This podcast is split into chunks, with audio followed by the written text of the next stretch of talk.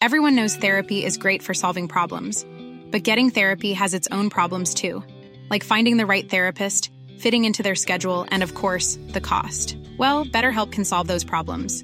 It's totally online and built around your schedule. It's surprisingly affordable too. Connect with a credentialed therapist by phone, video, or online chat, all from the comfort of your home. Visit betterhelp.com to learn more and save 10% on your first month. That's BetterHelp H E L P. Inicia. Heraldo Noticias de la tarde con Jesús Martín Mendoza. En Heraldo Radio.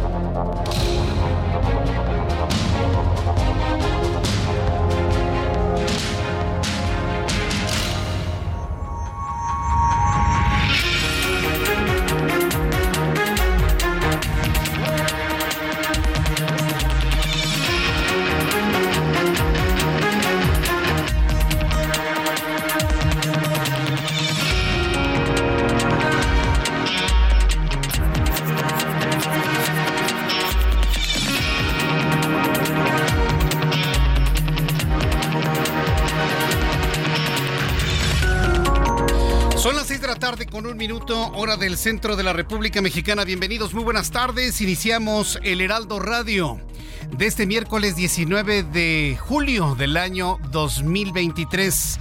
Me da un enorme gusto saludar a través de los micrófonos del Heraldo Radio en toda la República Mexicana, en radio y en televisión a través de las emisoras de Now Media y Heraldo USA en los Estados Unidos. Y como todos los miércoles, les saludo a través de nuestra plataforma de TikTok Usted que me escuche en la radio, tome su teléfono celular, habla, abra su aplicación de TikTok, busque El Heraldo de México. Ahí va a encontrar usted nuestra, nuestro canal verificado con su palomita azul. Ahí va a tener el indicativo de que estamos en vivo. Haga clic ahí y nos estaremos viendo. Tenemos un chat en vivo a través de TikTok y le invito que además de vernos, como le estoy saludando en este momento a través de TikTok, pues me dé su like en esta transmisión y estaré saludando a todos nuestros amigos que me envíen mensajes y me envíen sus likes a través de TikTok del Heraldo de México. TikTok del Heraldo de México, ahí los espero y estaremos comentando muchos de sus preguntas, comentarios, dudas, preguntas, lo que usted guste y mande. Le presento un resumen con los asuntos más importantes. Primera noticia importante del día de hoy. Le informo que de acuerdo con la encuesta nacional de seguridad pública urbana del Instituto Nacional de Estadística y Geografía, 62.3% de la población en México mayor de 18 años consideró que es inseguro vivir en su ciudad. El 62% considera que es inseguro vivir en el lugar donde viven. Las entidades con mayor porcentaje de población que considera ser inseguro es Fresnillo nuevamente, repite Fresnillo Zacatecas, con un 92.8%. Es decir, de cada 100 personas consultadas, 92 consideran que es peligroso vivir en la ciudad de Fresnillo. En, la ciudad de Fresnillo, Zacatecas. En la ciudad de Zacatecas como tal, 91.7%. En Ciudad Obregón, Sonora, 90.3%. Y ahí Ecatepec con el 87.6%. Irapuato 87.3% y Naucalpan, fíjese, Naucalpan, el 87.2% de las personas consideran que es peligroso vivir, transitar, caminar en el municipio de Naucalpan. Me gustaría ver la cara de la presidenta municipal. Bueno, por lo pronto le estaré dando más datos de, esta, de estos resultados de esta encuesta nacional de seguridad pública. Más adelante aquí en el Heraldo Radio. Le informo esta tarde como segundo tema que el presidente mexicano anunció una nueva sección para sus conferencias matutinas. Va a estar alimentando el show, ¿no? De las mañanas. Sí, porque está perdiendo audiencia, ¿eh? Muy poca gente ya lo ve.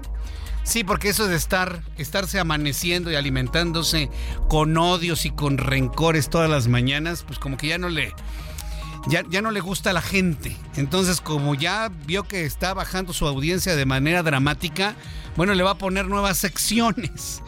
Ahora va a tener una, una sección, su show mañanero de No lo digo yo en lo que seguirá mencionando a los aspirantes presidenciales y figuras de la oposición, a pesar del ordenamiento del Instituto Nacional Electoral para evitar que se pronuncie sobre temas electorales. ¿Qué le dije? Que le iba a durar uno o dos días. uno o dos días. Entonces, de una manera tramposa, porque eso es, de una manera tramposa, seguirá hablando de política, seguirá hablando de sus corcholatas sin hacerlo él. ¿Qué le parece? No fui yo, ¿eh? Fue él. Sanciónenlo a él. Entonces está buscando a un títere que sea sancionable, que esté dispuesto a ir inclusive a la cárcel. Vamos allá, conoceremos en su momento quién va a ser el nuevo títere en el show mañanero del presidente mexicano. Por lo pronto, ahí está su nueva sección. ¿Por qué se lo comento? ¿Para hacerle publicidad? No, simplemente para exhibirlo. Mientras tanto, tercer tema del día de hoy, el Tribunal Electoral del Poder Judicial de la Federación avaló la continuidad del proyecto del Frente Amplio por México. Sin embargo, los magistrados aprobaron dar un plazo de cinco días al Instituto Nacional Electoral para que emita lineamientos y fiscalice los procesos internos donde participan aspirantes presidenciales, pues los tiempos electorales inician hasta la tercera semana del mes de noviembre. Entonces, esta intentona que tuvieron algunos barberos del presidente mexicano no tuvo éxito. El Tribunal Electoral del Poder Judicial de la Federación ha avalado la continuidad del Frente Amplio por México. Esa es la noticia. El Frente Amplio tiene sustancia, tiene legalidad y se mantiene adelante. No va a desaparecer. Y ya, ya, se imaginará quién estará pateando sillas en este momento en Palacio Nacional. Ah, bueno, ya se lo imagina. Pero eso sí, Vamos a poner lineamientos porque evidentemente hay un exceso en el movimiento y de la información que se genera de este Frente Amplio por México. Lo vamos a platicar más adelante. Cuarto tema del día de hoy, el periódico de Houston Chronicle y la cadena de noticias CNN revelaron que el gobernador de Texas, Greg Abbott, ordenó elementos de seguridad fronteriza empujar a niños migrantes, empujar a niños migrantes al río Bravo y negarles agua a los solicitantes de asilo, incluso en condiciones de calor extremo, lo que fue calificado por el presidente mexicano como una barbaridad, y un exterminio. A ver, yo nada más le voy a decir una cosa, ¿eh? ¿Quién es el amigo de Andrés Manuel López Obrador? ¿Quién es en Estados Unidos? ¿Cuál es su presidente favorito? ¿Quién? Trump, ¿no? Donald Trump. Porque así le dicen, ¿no? Donald Trump. ¿De qué partido es Donald Trump? Del mismo que Greg del Partido Republicano. Entonces, ¿se es o no se es? ¿Va a apoyar a los republicanos con Trump o no lo va a apoyar? Esas son las incongruencias que luego uno dice, bueno, ya no entendí. O sea, él quería mucho a los republicanos y al presidente Trump. Bueno, pues vamos a ver finalmente cómo aclara estas, estas dos. Pero por lo pronto, sí es una barbaridad ¿eh? lo que ha determinado Greg Abbott. Es una barbaridad, es un crimen de lesa humanidad. Entonces lo vamos a estar también abordando en los próximos minutos aquí en el Heraldo Radio. Más noticias en resumen esta tarde con Giovanna Torres. Adelante, Giovanna. La Secretaría del Trabajo Federal informó que la empresa minera Fuga en el municipio de Sabinas operaba ilegalmente tras una inspección en agosto del 2022 con condiciones de riesgo. La Secretaría agregó que ya fueron rescatados los cuerpos de los dos mineros que perdieron la vida el día de ayer y que presentarán denuncia ante la Fiscalía General de la República por el incumplimiento de medidas de seguridad y buscarán responsabilidades. Un juez del Poder Judicial del Estado de México vinculó a proceso a cinco integrantes de la mesa directiva de la Central de Abastos de Toluca y cuatro guardias de seguridad privada por su presunta participación en el delito de homicidio por el incendio registrado la noche del lunes 10 de julio en el complejo comercial que dejó como saldo nueve víctimas mortales. El diputado y exclavadista olímpico Rommel Pacheco se destapó para ser candidato del PAN al gobierno de Yucatán. El legislador del PAN señaló que su objetivo por contender no solo es llegar al poder, sino dar continuidad a lo que se ha hecho bien en Yucatán en materia de seguridad y crecimiento económico. Lamentablemente, sin resultados, concluyó la búsqueda de Agustín Isabel, el trabajador que quedó atrapado bajo toneladas de basura en el deslave del relleno sanitario de Tepatlaxco luego de 15 días del siniestro. A pesar de los esfuerzos de los cerca de 150 brigadistas que participaron en la búsqueda, el día de hoy concluyeron los trabajos de rescate sin mayores resultados. El deslave de 7 millones de metros cúbicos de basura sepultó por completo al colaborador donde diariamente llegan más de 1.200 toneladas de desperdicios, tanto de municipios mexiquenses como de la Ciudad de México. Un chofer de la línea 5 de Metrobús fue detenido por policías en posesión de un arma de fuego corta con la que presuntamente amenazó al conductor de una camioneta de transporte público. Los policías dieron seguimiento y alcance a la unidad del Metrobús señalada. Al realizarle una revisión de seguridad, le hallaron un arma de fuego corta de la cual no pudo acreditar la legal portación. El operador de 43 años fue puesto a disposición de la gente del Ministerio Público. Martí Batres, jefe de gobierno de la Ciudad de México, informó que en diciembre de este año se abrirá en su totalidad la línea 12 del sistema de transporte colectivo Metro. Esto después de permanecer por casi dos años en rehabilitación tras el fatal accidente que dejó a más de un centenar de lesionados y 26 muertos. El embajador de Estados Unidos en México, Ken Salazar, rechazó la medida implementada por las autoridades de Texas, quienes colocaron boyas en el río Bravo, en la frontera con México, para evitar el ingreso de migrantes. Muchas gracias, Giovanna, por la información en resumen de este día. Gracias, Giovanna Torres. Son las 6 eh, de la tarde con 11 minutos, hora del centro del país, de este 19 de julio. Quiero agradecer mucho sus llamadas, sus comentarios a través de TikTok del Heraldo de México. Yo le invito para que me envíe sus likes a través de TikTok y mientras usted escucha la radio, tome su teléfono celular y sintonícenos o véanos a través de TikTok del Heraldo de México. Checo Monti, saludos Jesús Martín, sigue siendo de lo mejor en periodismo. Felicidades, muchas gracias. Canon, sigue. ¿Por qué dejaste el noticiero de la televisión a las 2 de la tarde? Volveré a explicarlo un poco más tarde, como a las 7 de la noche, para que estés muy pendiente. El rorro, ¿cuánto te pagan por hablar mal del presidente? Pues nada, lo hago con muchísimo gusto. Y no es hablar mal, es hablar lo que es. Si lo que es te parece mal, no me reclames a mí, reclámala a él. Sí, correcto. Bueno, Javi PZ, Julio Iglesias, así como el PRI y el PAN. Mike Shimazu, gracias por todo el apoyo. También me dice Lucero Aranda, hola Jesús Martín, Marco Resendi, salimos de Buenavista a las 5. Em, me está escribiendo también Mel. Me pregunta si hay otros programas que se transmiten por aquí. No, estamos transmitiendo únicamente este programa de noticias del Heraldo Radio. Gracias, Mel, por escribirnos. Pilar López, buenas tardes, Jesús Martín. También para em, un saludo para Hora 379. Donald Trun. Le da risa, ¿no? pues es que así se oye, ¿no? Isidro, Isidoro. Ah, ah, ya se me perdió. Isidoro Sánchez, saludos, gracias. Luisillo también, muchísimas gracias por saludarnos. Humberto Cruz, saludos desde el hermoso estado de Veracruz. Vaya que sí es hermoso, ¿eh? eh dice Lulú, Lulucas Bernal dice, Jesús Martín no sea tan grosero, solo porque no están de acuerdo con usted. Juan Carrión, saludos desde Torreón, muchas gracias Juan Carrión. Para Marta Cruz también, muchísimos saludos. Todas las personas que me están escribiendo a través de TikTok, le invito para que me den sus likes, así tocan la pantalla y de esta manera ya estaré platicando con ustedes. Eh, dice Pepe 1730, saludos, que soy Martín, muy bueno, te hicieron. Ah, muchas gracias, es lo que quiero entender. Ochoa Manuel, saludos desde México, Ciudad Azteca, Viro 551. Bueno, una gran cantidad de amigos que desde hace mucho tiempo, bueno, nos siguen a través de otras plataformas y ahora lo hacen a través de TikTok. Les agradezco infinitamente su confianza, el que nos sigan, el que estén muy pendientes de todo lo que informamos aquí en el Heraldo. Noticia principal del día de hoy. Esta noticia, mire, se las, no me costaría nada, y se lo digo con toda franqueza, el omitirla el brincárnosla, ir a otra cosa y dejar de estarle haciendo el caldo gordo al presidente mexicano. Pero si se lo informo yo y en otros medios de comunicación se informa, es con el objetivo, el único objetivo, de alertar al Instituto Nacional Electoral y sobre todo al Tribunal Electoral del Poder Judicial de la Federación.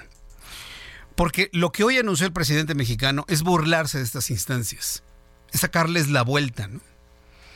Entonces, este, yo creo que lo que está haciendo el presidente de la República es burlarse de la ley y eso no, no genera un buen precedente, no genera un buen ejemplo para la gente. ¿sí? Porque muchos van a decir, bueno, si el presidente le da vuelta hacia la ley, pues yo también se la voy a dar. Si el presidente se brinca las trancas de esa manera, pues yo también me las voy a brincar.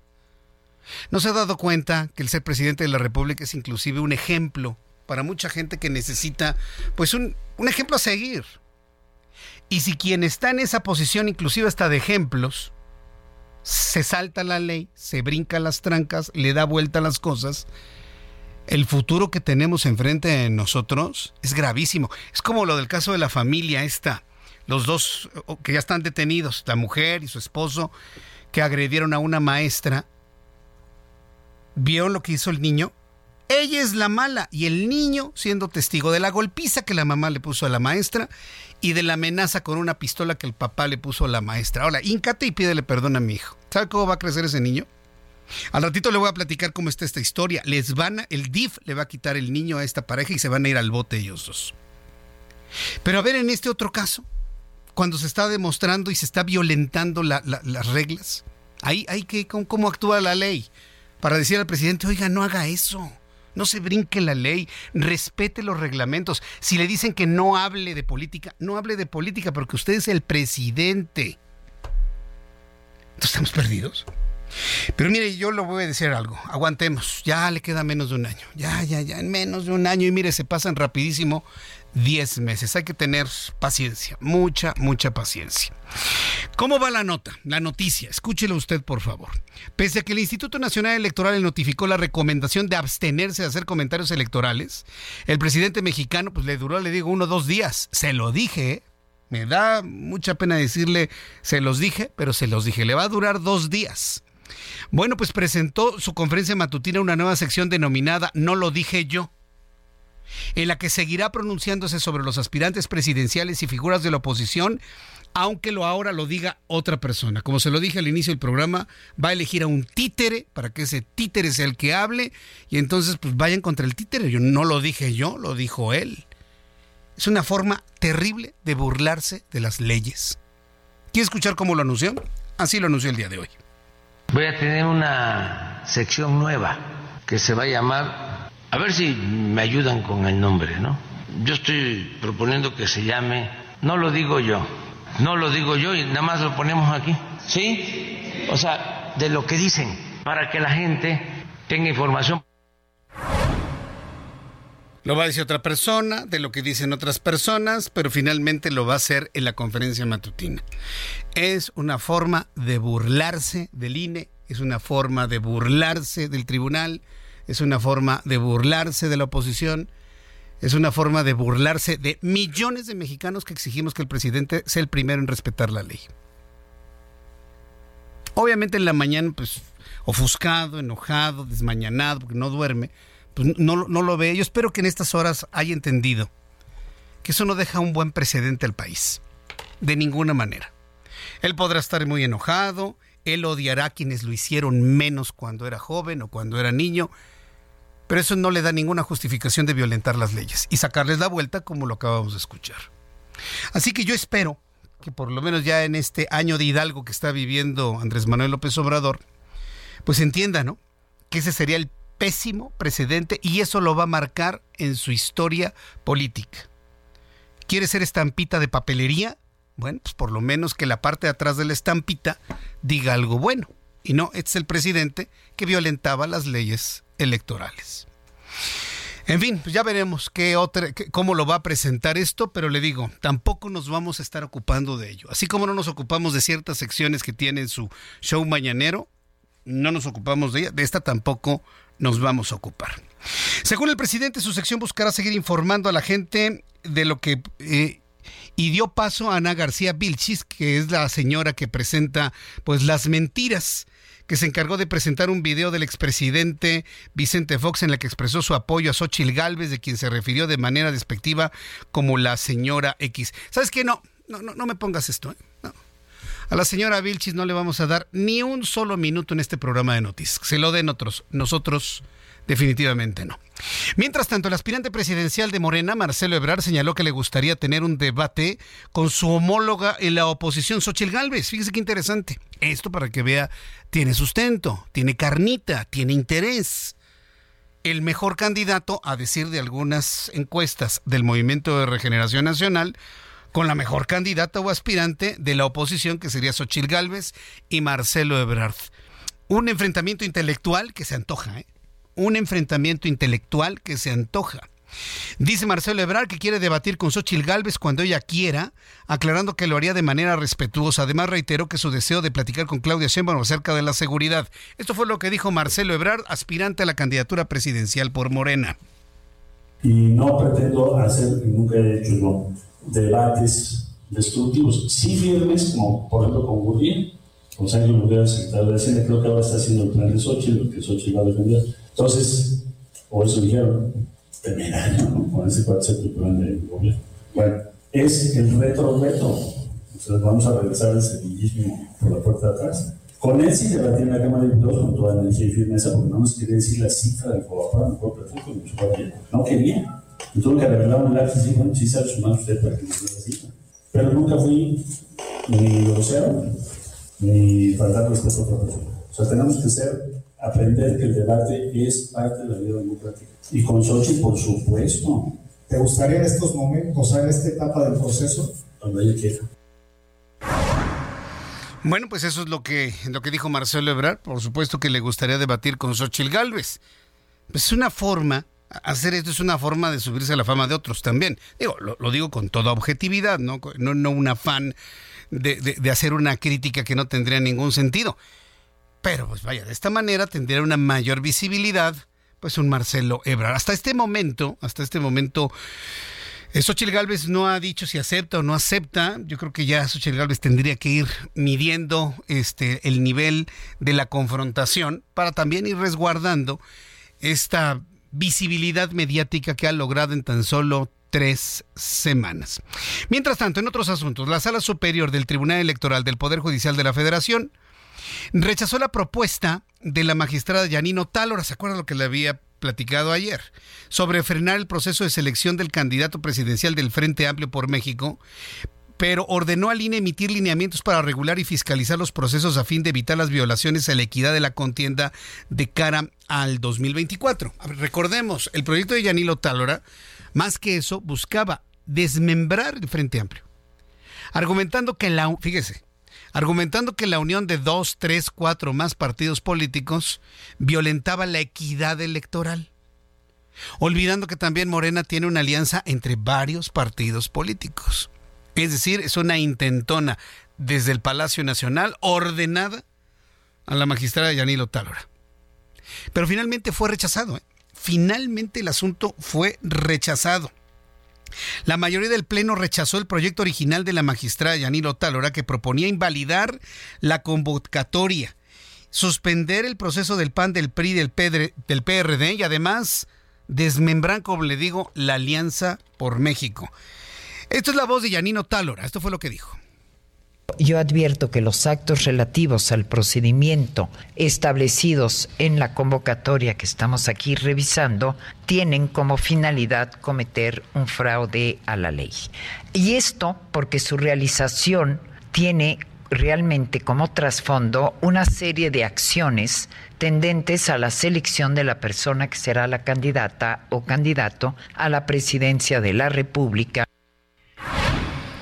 Bueno, ya sinceramente no tiene ningún caso, ¿no? Estar escuchando las justificaciones, porque finalmente la mayoría de los magistrados, la mayoría de los magistrados, pues echó para atrás esta propuesta. Por cierto, hablando, hablando de, esto, quiero enviar un caluroso saludo, un, un, caluroso saludo importante, sentido del corazón y sobre todo en un profundo agradecimiento a los magistrados, a todos los magistrados del Tribunal Electoral del Estado de México.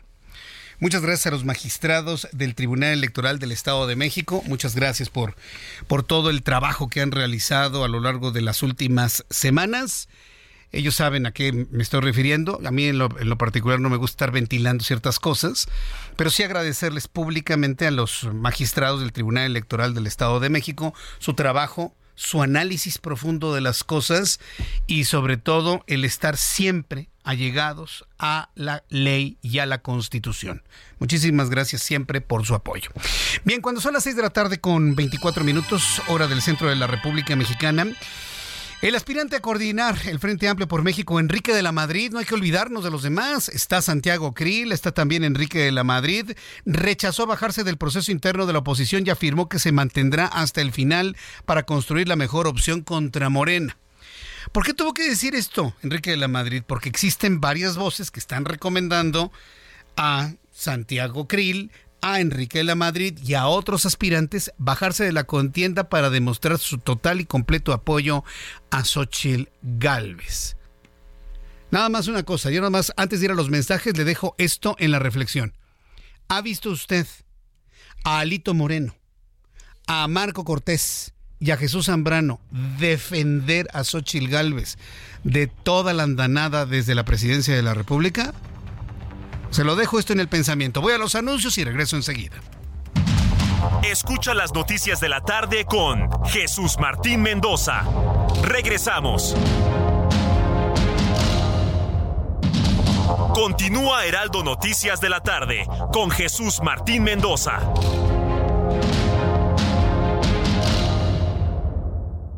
CAT promedio de 31.6% sin IVA, vigencia del 1 al 31 de julio. El crecimiento para tu negocio lo tiene RAM Pro Master Rapid. Estrénala hoy desde 299,900 pesos y tasa desde 9.75%. RAM Pro Master Rapid, más espacio para tu negocio con 3.3 metros cúbicos de almacenamiento. Rama todo con todo.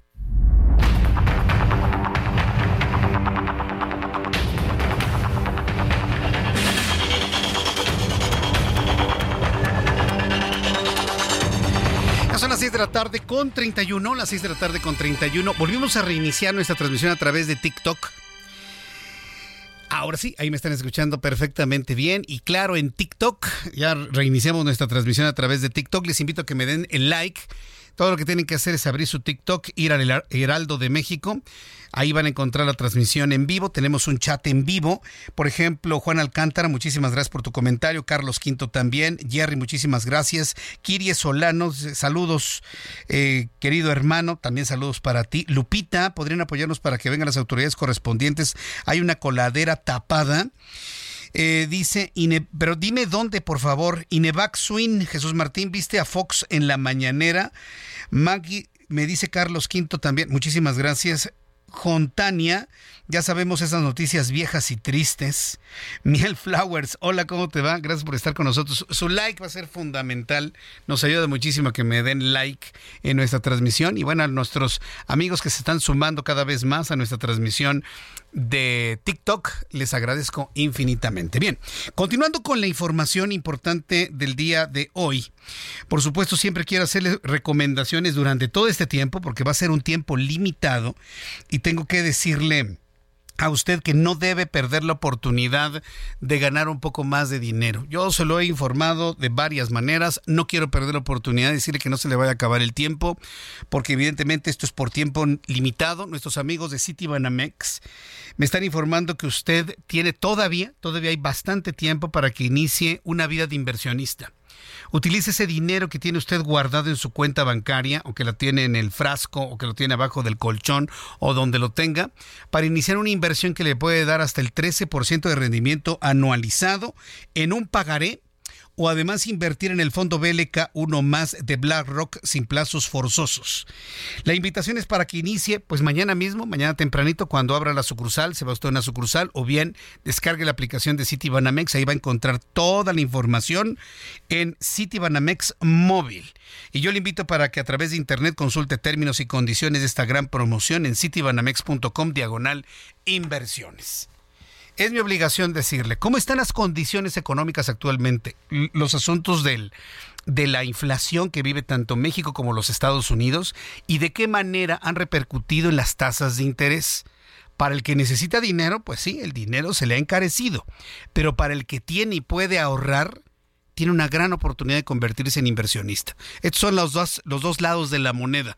Bueno, pues utilice el lado bueno de la moneda, en donde le conviene a usted ganar hasta un 13% de rendimiento anualizado. Son las 6 de la tarde con 34 minutos. Les recuerdo con nuestros amigos de City Banamex. Con nuestros amigos de City Banamex. Se lo recomiendo, por supuesto.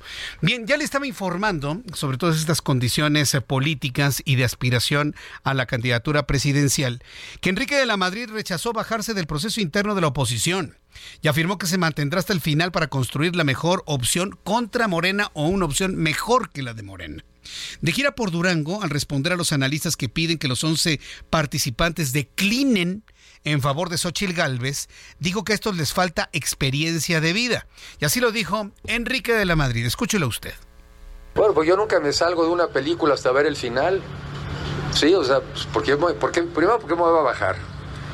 Segundo, porque aquí de lo que se trata es que logremos saber hasta el final quién es la persona más competitiva y más competente. Si fuera ella hasta el final, tendrá mi apoyo. Pero si no fuera, pues será al revés. Entonces yo nunca me salgo de una película hasta ver el final y aquí yo soy actor de la película y me espero hasta el final. Se queda hasta el final, pero fíjese lo inteligente, lo interesante que ha dicho Enrique de la Madrid. Si al final es ella, yo la voy a apoyar.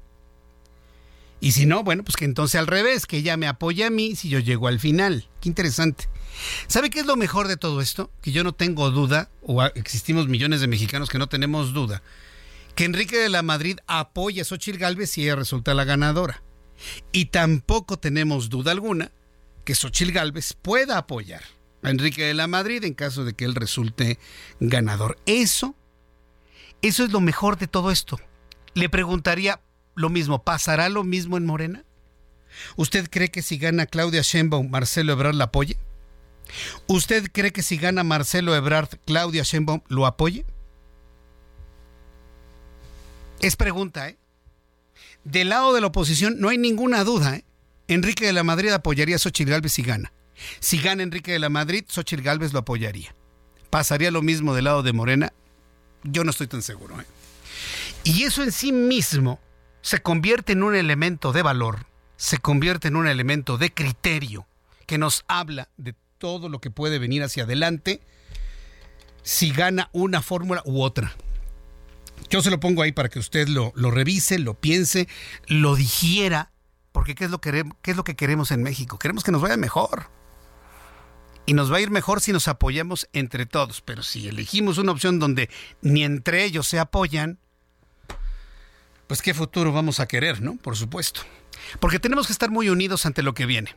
El próximo presidente o mujer presidente de este país se va a tener que enfrentar a una situación gravísima de inseguridad, del crimen, del narcotráfico y de una relación muy intensa con los Estados Unidos.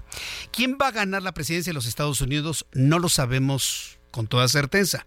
Pero todo indica que si Donald Trump se convierte en el candidato de los republicanos, tiene amplias probabilidades de ganar la Casa Blanca por segunda ocasión.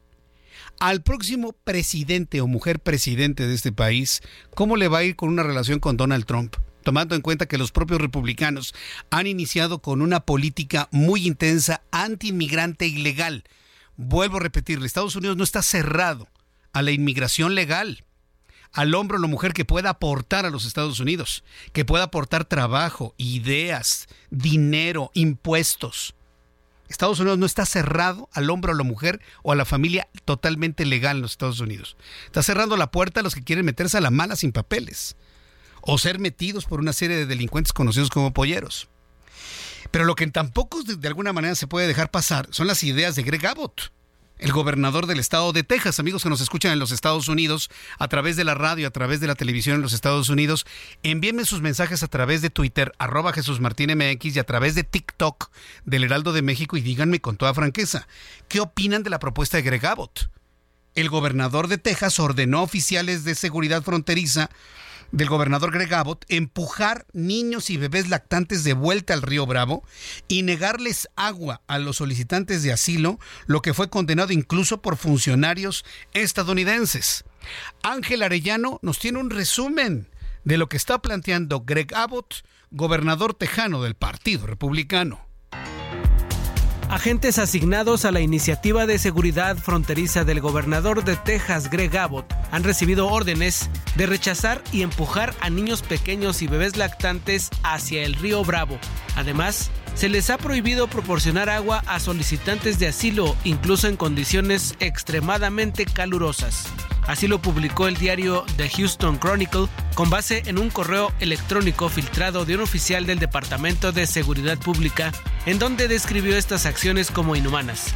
El correo revela una serie de incidentes hasta ahora no reportados presenciados por este oficial en Eagle Pass, donde el estado de Texas ha instalado kilómetros de alambre de púas y desplegado un muro de boyas en el río. El presidente Andrés Manuel López Obrador calificó ayer como publicitarias y muy vulgares las nuevas barreras fronterizas del gobierno de Texas y hoy habló sobre la supuesta orden de empujar a menores hacia el río Bravo y negarle agua a quienes buscan asilo. El exmandatario externó algunas dudas. Lo primero no lo creo. Sería pues una barbaridad, es este extremo, ¿no? Es inhumano, es de exterminio, no lo creo. Lo otro sí es posible, de que no se le dé eh, agua a migrantes y que incluso se les persiga. Sobre este asunto, la Casa Blanca calificó como despreciables e inhumanos los tratos que presuntamente ordenó el gobernador de Texas, Greg Abbott, para los migrantes indocumentados. Al ser cuestionada sobre este tema, Karine Jean-Pierre, la vocera del presidente estadounidense Joe Biden, dijo que, de ser cierto, no sería sorpresa por parte de un gobernador que puso en la calle a niños inmigrantes indocumentados en el invierno pasado con temperaturas bajo cero y que ahora ordene estos tratos.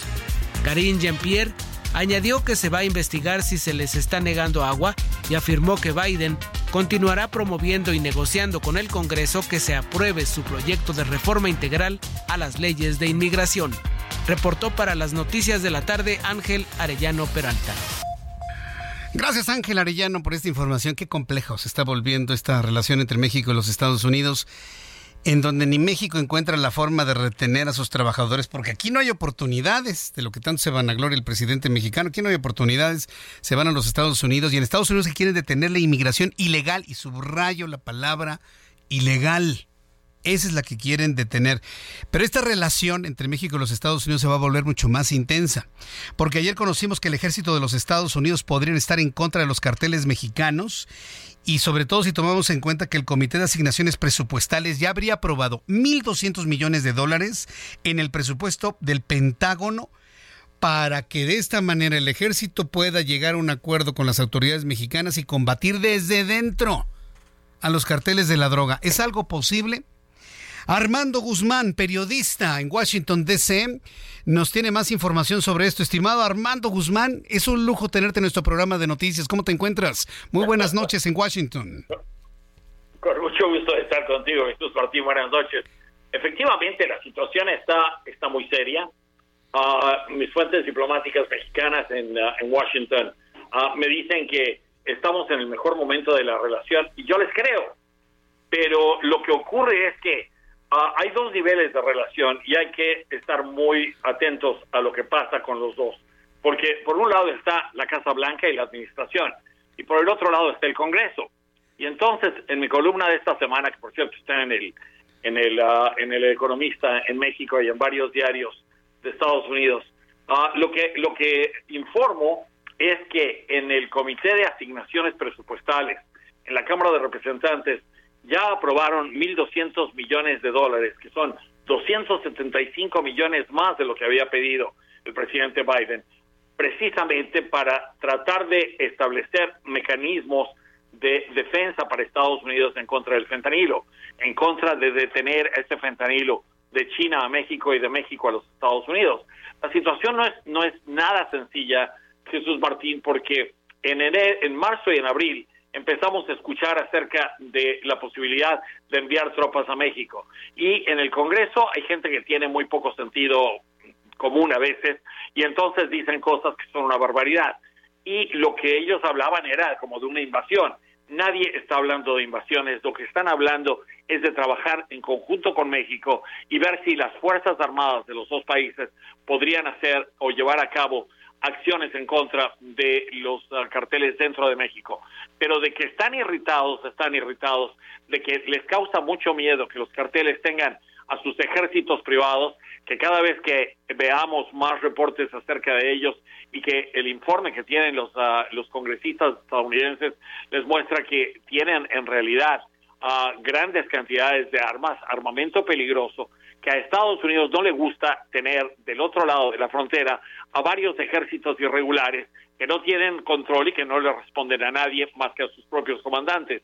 Entonces, ese tipo de cosas son los que hacen que en el Capitolio te encuentres con cosas. Yo no sabía, por ejemplo, que de acuerdo con los informes que tiene el Congreso de Estados Unidos, más de cuatro millones de personas, más de cuatro millones de mexicanos viven de la industria del narcotráfico en México y que los carteles tienen ejércitos de más de 300 mil personas que están formados no solamente con un cartel, sino con varios carteles, y no solamente en una función, sino en muchas funciones, pero son soldados al fin de los carteles. Entonces, todo este tipo de cosas, cuando tú lo ves como vecino, pues te pone nervioso, y entonces esa es la razón para que en el Comité de Asignaciones Presupuestales hayan aprobado esta cantidad de dinero.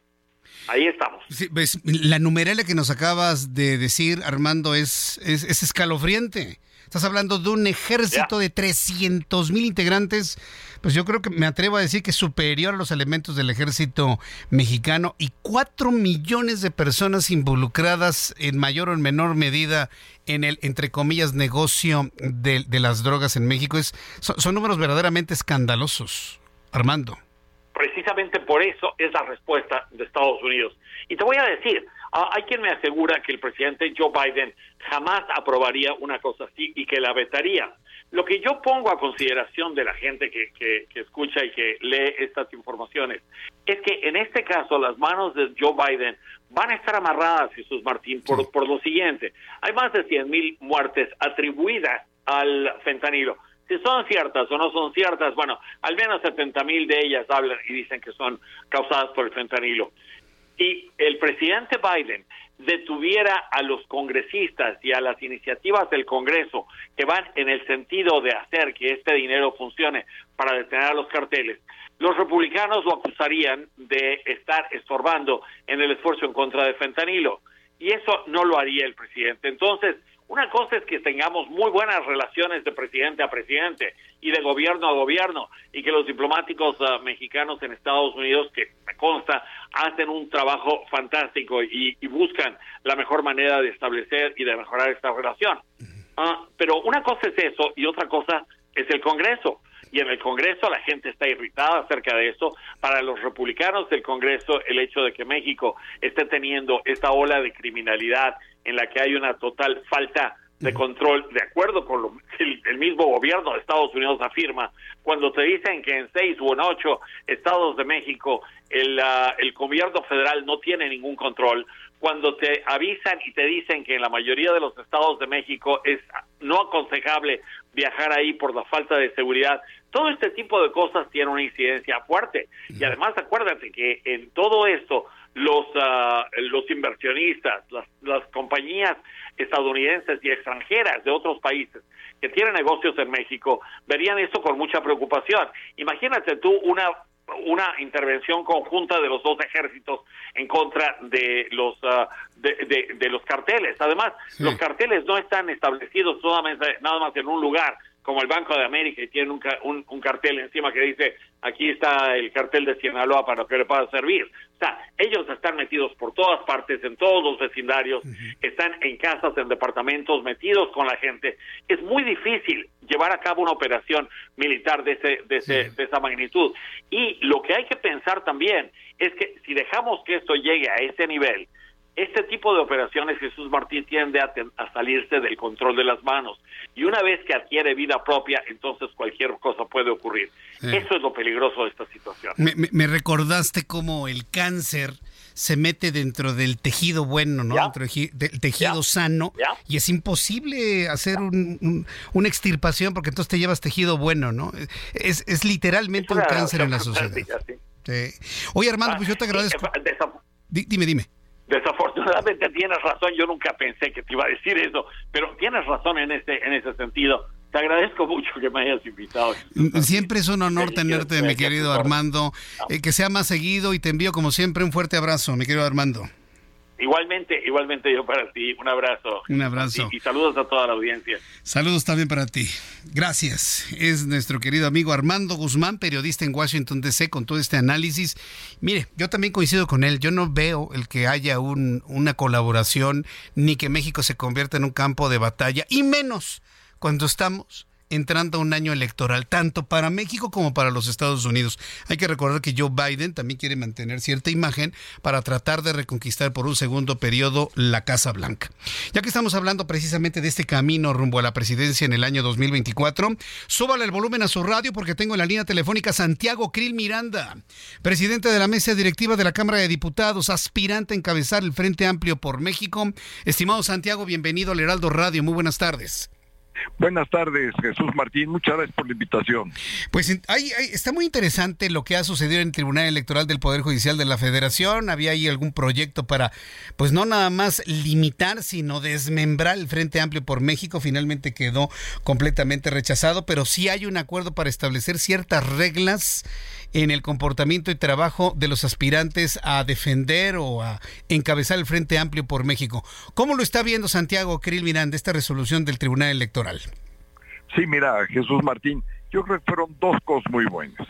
Primero, eh, haber validado lo que estamos haciendo, que eso es muy importante.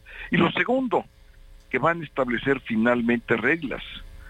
¿Por qué? Porque lo que es muy inequitativo y la cancha es muy dispareja, pues es estar teniendo eh, los gastos que están llevando a cabo las corcholatas con espectaculares, pintas de barda, este, y todo lo que están haciendo en su despliegue, los eventos de miles y miles de personas, y no es que no los podamos hacer nosotros, es que es lo que cuesta, eh, Jesús Martín, y lo que cuesta hacer una campaña donde eh, se han gastado más de mil espectaculares de 30 mil pesos cada uno de ellos en promedio, más si son de LED, pues valen 90 mil pesos.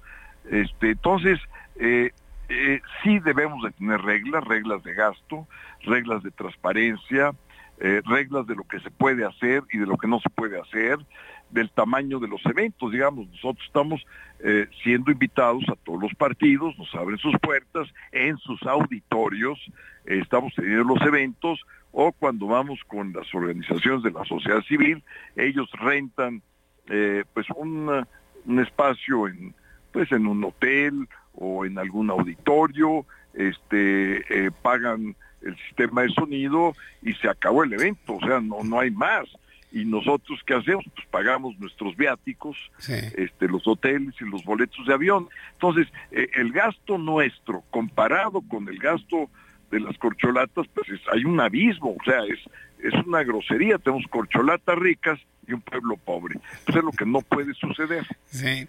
De, este lado del Frente Amplio y de los recorridos de Santiago Krill, ¿cómo, van las cosas? ¿Cómo va la recolección de las firmas? Que entiendo que no es nada sencillo recolectar 150 mil firmas. ¿Cómo va todo este proceso, Santiago Krill? Mira, es un reto, pero es un reto eh, factible de alcanzar el objetivo. Sí. Son 150 mil registros, firmas. Este, afortunadamente he podido hacer una red nacional de amigos de Santiago, eh, que están, digamos, distribuidos eh, en todos los estados de la República y, en una parte importante de los distritos del país. Entonces no estamos teniendo ya nosotros problemas desde el día de ayer. Eh, los registros van fluyendo con, pues ya con más facilidad, de manera más rápida, este, y tendremos el primer corte de caja, si mal no tengo eh, entendió las cosas el próximo lunes para ver exactamente pues cuántos ya van para que tengamos nosotros también nuestro registro eh, y no nos vaya no, digo no, no vayamos a quedarnos o cortos o muy largos en lo que son las cifras. Finalmente, Santiago ¿cree ¿alguna opinión del pues de la estrategia, vamos a llamarlo así, o trampa, lo vemos otros, que va a ser el presidente de la República para hablar de ustedes, denostarlos, descalificarlos, violentando las leyes electorales, pero ahora que lo digan otros y no él, porque es una forma en que le está dando la vuelta a las cosas. ¿Alguna opinión? ¿Lo van a denunciar ante el Tribunal Electoral? ¿Qué, van a hacer? Sí, por, mira, sí, por supuesto, las, las denuncias van a seguir. Sí, claro. Eh, mira, más o menos, para que te des una idea, ya van 300 denuncias eh, que hemos formulado al presidente, a Morena, al presidente de eh, ese partido eh, y a las corcholatas. De esas, alrededor de 30 ya tenemos sentencias en su contra. este, entre otras estas medidas cautelares. Es decir, que son medidas para que ya deje de hacer lo que está haciendo el presidente. Este, eh, y obviamente pues ahora quiere meterse por la puerta de atrás, ya le dijeron por la de, enfrente, ya no puede. Entonces está buscando hacerlo por la puerta de atrás y va a seguir. Él se ha convertido, Jesús Martín, en el coordinador de la campaña en las corcholatas. En vez de ser presidente de la República y jefe de Estado, pues ha optado por ese camino. Santiago Krill, vamos a seguir platicando en otras oportunidades a través de este espacio de noticias. Por lo pronto, agradezco mucho estos minutos de comunicación con el auditorio del Heraldo y seguimos el trabajo de todos los aspirantes a, a encabezar el Frente Amplio por México. Un fuerte abrazo como siempre, estimado Santiago. Igualmente, estimado Jesús Martín, muchas gracias a ti y a Heraldo. Gracias, un fuerte abrazo. Es Santiago Krill Miranda en entrevista aquí en el Heraldo Radio. Voy a los anuncios y regreso con un resumen de lo más destacado. Escucha las noticias de la tarde con Jesús Martín Mendoza. Regresamos. Continúa Heraldo Noticias de la tarde con Jesús Martín Mendoza.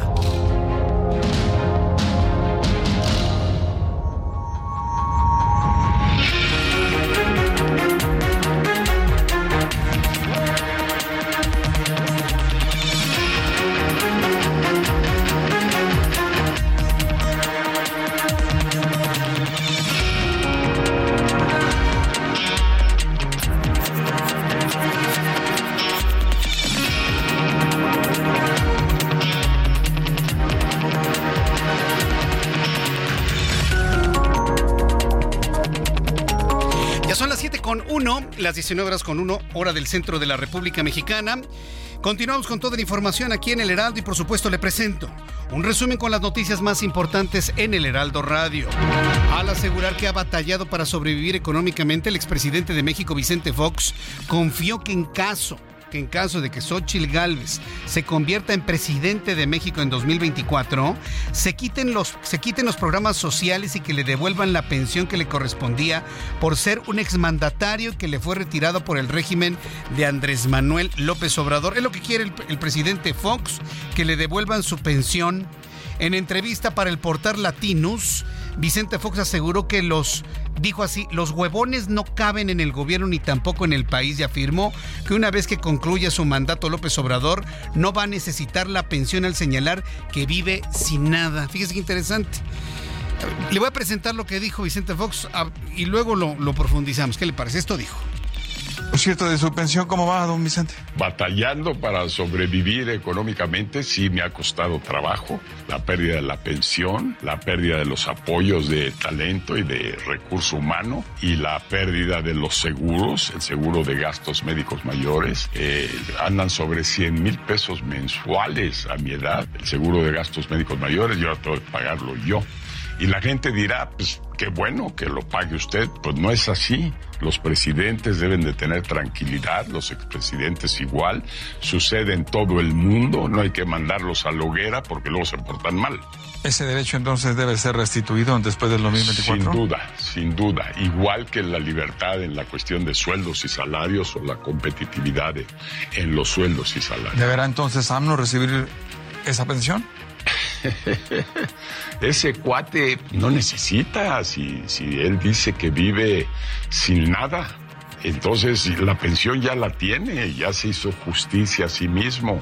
Ojalá y Xochitl nos cubra eso, de que los huevones no caben en el gobierno y tampoco en el país. Ya se acabó que estés recibiendo programas sociales. A trabajar, cabrones, como dice Xochitl. Pues sí, el llamado es a trabajar y, yo creo que no se necesita ningún tipo de llamado. México es un país chambeador. Somos chambeadores, somos luchones, digo. Yo de eso estoy completamente seguro, pero de que hay alguno que ay, le encanta rascarse y nada más tirar la mano, pues evidentemente también lo hay. Xochitl Galvez, por cierto, aspirante a a encabezar el Frente Amplio por México, escribió en su cuenta de Twitter, a la señora X, el señor PG, le hacen lo que el viento a Juárez. Fírmale X. está tuiteando con inteligencia artificial Xochil Gálvez. También le voy a informar que el diputado morenista Francisco Javier Borrego condenó las burlas que ha recibido luego de que se difundió un video en donde durante un acto proselitista en San Pedro de las colonias Coahuila se le cayó el pantalón.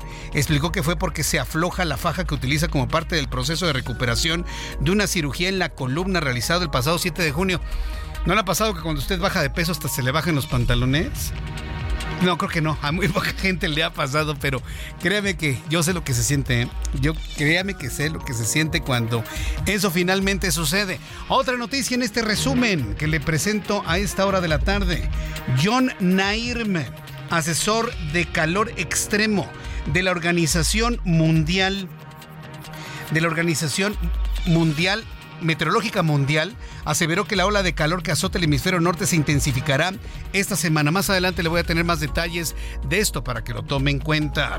En entrevista con el Heraldo Radio, el periodista y enviado especial en Washington, Armando Guzmán, afirmó que la relación entre México y los Estados Unidos está dividida en dos partes, una con el presidente Joe Biden y otra con el Congreso, en medio de la lucha bilateral contra el tráfico de fentanilo y descartó una invasión a nuestro país, pero aclaró que sí existe preocupación por los carteles de la droga y así lo dijo Armando Guzmán en el Heraldo Radio. Si el presidente Biden detuviera a los congresistas y a las iniciativas del Congreso que van en el sentido de hacer que este dinero funcione para detener a los carteles, los republicanos lo acusarían de estar estorbando en el esfuerzo en contra de fentanilo. Y eso no lo haría el presidente. Entonces, una cosa es que tengamos muy buenas relaciones de presidente a presidente y de gobierno a gobierno y que los diplomáticos ah, mexicanos en Estados Unidos, que me consta, hacen un trabajo fantástico y buscan la mejor manera de establecer y de mejorar esta relación. Pero una cosa es eso y otra cosa es el Congreso. Una cosa es la presidencia, otra cosa es el Congreso, pero efectivamente descartado que una invasión, entre comillas, pudiese ocurrir, sobre todo en un año electoral, tanto para México como para los Estados Unidos. Interesantísimo. Lo dicho por Armando Guzmán en entrevista en el Heraldo Radio. Le informo que el presidente de la Cámara de Diputados y aspirante presidencial del Frente Amplio por México celebró la validación del Frente Amplio por México al señalar que la resolución del Tribunal Electoral favorecerá la cancha pareja, nos dijo Santiago Krill en entrevista, tanto para la oposición como para el oficialismo, mediante reglas de gasto y transparencia, al tiempo que reveló que la recolección de firmas para los aspirantes ha sido un verdadero reto, pero que va por buen camino, ya que ha logrado conformar una plataforma que se llama Amigos de Santiago, así nos lo dijo Santiago Krill Miranda. Lo que es muy inequitativo y la cancha es muy dispareja, pues es estar teniendo eh, los gastos que están llevando a cabo las corcholatas con espectaculares, pintas de barda, este, y todo lo que están haciendo en su despliegue, los eventos, de miles y miles de personas y no es que no los podamos hacer nosotros, es que es lo que cuesta. Eso fue lo que comentó Santiago Krill en entrevista con el Heraldo Radio. Jesús y Laura, los padres que agredieron a una profesora en la escuela Frida Kahlo, esto en Cuautitlán Izcalli, están detenidos en el Centro de Justicia de Cuautitlán Izcalli de la Fiscalía Mexiquense por el delito de cohecho luego de que presuntamente intentaron sobornar a policías que acudieron a su domicilio, informó su abogado César Alfonso Sánchez. Están, están detenidos por el cohecho, porque intentaron sobornar, pero además les van a fincar eh, agresión, agresiones, amenazas, portación de arma prohibida e intento de homicidio. Es decir, este par de sujetos se van a ir al bote. Se van a ir al bote y al niño se lo van a llevar al DIF. De hecho, en Cuautitlán están insistiendo en que el DIF del Estado de México les quite este niño, porque imagínense las lecciones o la imagen que tiene del papá, ¿no? Que así de fácil saca una pistola y se la pone en la cabeza a la maestra del niño. ¿Se imagina cómo va a crecer este niño? ¿Quién va a ser en el futuro? No, no, bueno. No, no, y es un niño chiquito que se está formando ya en el mismo camino que ese sujeto que dice ser su padre. Bueno, pues le voy a tener todo este información. Le vamos a llevar el seguimiento a este asunto porque algo así no puede permitirse. El presidente de la Confederación Patronal de la República Mexicana, José Medina Mora, pidió al presidente mexicano no normalizar la violencia desbordada que vive el país al advertir que este es el sexenio más violento de la historia, con un promedio de 80 asesinatos diarios. mientras yo le estoy informando aquí en el Heraldo Radio, en alguna parte de la República Mexicana, están asesinando a una persona. De manera violenta, por supuesto. Entonces, esto es lo que ha, comentado el, presidente de la Coparmex, José Medina Mora. La Sala Superior del Tribunal Electoral del Poder Judicial de la Federación aprobó que la gobernadora de Campeche, Laida Sansores, cometió violencia política de género en contra de diputadas federales del PRI, por lo que deberá ser inscrita en el registro de personas sancionadas por práctica. Imagínense, una mujer violentando mujeres. Para que vea que no nada más la violencia de género eh, desde el punto de vista político la ejercen hombres. Están acusando a Laida Sansores, que es mujer, de violentar los derechos políticos de otras mujeres. El jefe de gobierno de la Ciudad de México, Martí Batres, anunció que en diciembre funcionará en su totalidad la línea 12 del metro, una vez que sean reabiertas las seis estaciones faltantes que comprenden el tramo Tezón-Cotlagua, que continúan los trabajos de reforzamiento de la parte elevada. Un tiroteo en la zona centro de Auckland, la zona más poblada de Nueva Zelanda. Nueva Zelanda. Nueva Zelanda es un país del primerísimo mundo. No hay pobreza o hay mínima pobreza, no hay asaltos, no hay asesinatos. allá, digo, es, es un paraíso, ¿no? Nueva Zelanda. ¿Cuándo le he dado noticias de Nueva Zelanda? Es rarísimo, sí las hay, es rarísimo. Pero ocurrió un tiroteo en la zona centro de Auckland, la ciudad más poblada de Nueva Zelanda. Dejó un saldo de tres muertos, entre ellos el atacante, y por lo menos seis heridos, a unas horas del inicio de la ceremonia de inauguración del Mundial de Fútbol Femenil. Una persona murió y otras dos resultaron heridas en un tiroteo ocurrido en una tienda de la cadena Walmart en Florida City, donde la policía local detuvo un sospechoso y busca a un posible segundo tirador que habrían utilizado un uniforme del propio establecimiento. Noticias de México, la Fiscalía General de la República informó que tramita con carácter de urgente eh, la cumplimentación de órdenes de aprehensión a través de la Interpol en contra de la esposa y hermanos de Genaro García Luna, exsecretario de Seguridad Pública en el sexenio de Felipe Calderón. Pues sí, es la, es la herramienta electoral, ¿no? Ahí le van a seguir, ¿eh? Nos vamos a ir con todo el caso de Genaro García Luna el resto de la presente administración, se lo aseguro. Mientras tanto, un estudio difundido por el Centro de Estudios Estratégicos e Internacionales con sede en Washington reveló que el presidente Andrés Manuel López Obrador mantendrá su influencia después de 2024, sin importar quién gane la elección. Además, plantea que en general el México de 2024 parece mucho más golpeado y magullado que el México del 2018, cuando López Obrador tomó pues control de las cosas. La justicia de Irán condenó a dos años de prisión y cinco años de inhabilitación a la actriz Anfasé Vallejan por usar un sombrero en un evento de cine en vez del tradicional hijab. Además, durante, durante se le prohibirá, se le va a prohibir el acceso a Internet el uso de un celular y deberá acudir una vez por semana a un centro de asesoramiento psicológico y presentar un certificado de salud mental al término de su tratamiento. Tratamiento, ¿eh? La policía de Nueva Zelanda, bueno, pues seguimos con la actualización de la información.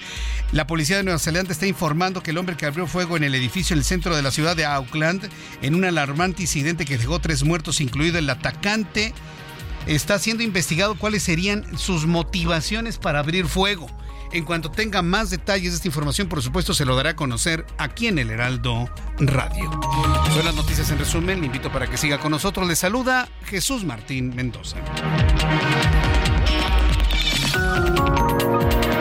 Continuamos con toda la información en el Heraldo, reloj 7 con 12, la temperatura 19 grados a esta hora de la tarde. Escuche usted el Heraldo Radio, soy Jesús Martín Mendoza. Vamos a revisar información de la vialidad en el Valle de México con nuestros compañeros reporteros urbanos. Gerardo Galicia, ¿en dónde te ubicamos, Gerardo? Zona centro de la capital, Jesús Martín, excelente tarde, justo recorriendo la calle de Justo Sierra y hemos encontrado un buen desplazamiento. Es una muy buena opción para nuestros amigos que dejan atrás su entronque con la calle de Donceles se dirigen al eje 1 Oriente, anillo de circunvalaciones mínimas, la afluencia de autos y en general un avance realmente aceptable si se dirigen hacia el eje 1 Oriente. Esta última arteria sí presenta asentamiento llegando a Fray Servando Teresa Diner, es por operación de semáforos, así que habrá que tomar únicamente con mucha paciencia y manejar con precaución por el cruce constante de personas. Y por lo pronto, el reporte. Muchas gracias por la información, Gerardo Galicia. Alan Rodríguez, ¿en dónde te ubicamos a esta hora de la tarde, Alan? Jesús Martín, amigos, muy buenas noches. El circuito interior presenta avance prácticamente a vuelta de rueda para todas las personas que dejan atrás la zona del eje 1 norte, perímetro de la colonia Santa María la Ribera, y se dirigen con rumbo hacia la zona del eje central o bien continúan hacia el perímetro del Peñón de los Baños. También tenemos algunos encharcamientos por un fuerte aguacero que se registró esta tarde, aproximadamente 40 minutos de lluvia. Sin embargo, con esto tuvimos para, para tener algunos encharcamientos en el perímetro de las calles de Pino, Chopo, Oyamel, en el cruce de Avenida Jardín y el eje 1 Norte también en la incorporación de Avenida Vallejo y la Avenida de los Insurgentes. Principalmente son pasos a desnivel en donde todavía continúa el agua encharcada y algunos elementos de la Policía de Tránsito se encuentran brindando lo que es la vialidad. Sin embargo, continúa el peligro por algunas coladeras destapadas en estos puntos. Le repito, es la incorporación de Avenida Vallejo y Avenida de los Insurgentes al cruce con el circuito interior. Es el reporte que tenemos. Muchas gracias por la información, Alan. Continuamos el pendiente. Buenas noches. Hasta luego, muy buenas noches. Son las 7 con 14, las 7 con 14, hora del centro de la República Mexicana. Vamos a hacer una revisión de cómo cierran los mercados financieros el día de hoy. Toda la información de economía y finanzas con Héctor Vieira. La Bolsa Mexicana de Valores cerró la sesión de este miércoles con un retroceso del 0.55%, equivalente a 296.11 puntos, con lo que el índice de precios y cotizaciones, su principal indicador, se ubicó en 53.740.16 unidades en una sesión con pocas referencias económicas. En Estados Unidos, Wall Street cerró con ganancias generalizadas, ya que el Dow Jones avanzó 0.31% para llegar a 35.061.21 unidades. Por su parte, el Standard Poor's ganó 0.25%, ubicándose en 4.565.72 unidades, y el Nasdaq sumó 0.03% para cerrar en 14.358.02 unidades. En el mercado cambiario el peso mexicano se apreció 0.19% frente al dólar estadounidense y cerró en 16 pesos con 21 centavos a la compra y 16 pesos con 71 centavos a la venta en ventanilla. El euro cerró en 17 pesos con 80 centavos a la compra y 18 pesos con 72 centavos a la venta. El Bitcoin tuvo un alza en su valor del 0.08% para ubicarse en 29.939 dólares por unidad, equivalente a 500.765 pesos mexicanos con 70 centavos. El Servicio de Administración Tributaria dio a conocer que entre enero y junio de 2023 recaudó 14.860 millones de pesos a los grandes contribuyentes del sector automotriz, 337 millones más que los 14.523 millones de pesos recaudados a este gremio durante toda la administración pasada. La Comisión Nacional Bancaria de Valores aprobó la revocación de la licencia bancaria de American Express, que operará bajo la figura legal de American Express Company, con la que seguirá ofreciendo sus productos y servicios, incluido su portafolio de tarjetas de crédito y seguros. El Consejo Empresarial Mexicano pidió al jefe del Ejecutivo dejar de usar información confidencial con fines político-electorales, al advertir que contraviene el artículo 69 del Código Fiscal, que establece que las autoridades tributarias deben mantener en reserva la información proporcionada por los contribuyentes. ¿Tú qué vas a hacer con tus utilidades este año? Aprovechalas para empezar a invertir con Citibanamex. Por tiempo limitado, obtén hasta 13% de rendimiento en pagaré o invierte en el fondo BLK1 más de BlackRock sin plazos forzosos. Inicia hoy mismo. Hazlo desde Citibanamex Móvil. Consulta términos y condiciones en citibanamex.com diagonal inversiones. Informó para las noticias de la tarde Héctor Vieira. Muchas gracias Héctor Vieira por la información de economía y finanzas y gracias también por la recomendación y recordarnos lo que nos están ofreciendo nuestros amigos de Citibanamex. Aquí, aquí, aquí yo quiero detenerme un poco porque me han estado preguntando si otras alternativas pueden ser buenas. Mire, no se meten en alternativas de especulación. Yo sí le quiero recomendar que si usted quiere invertir, váyase a la segura, sea muy ortodoxo en este tipo de cosas. Vaya con el sistema financiero y le voy a decir por qué.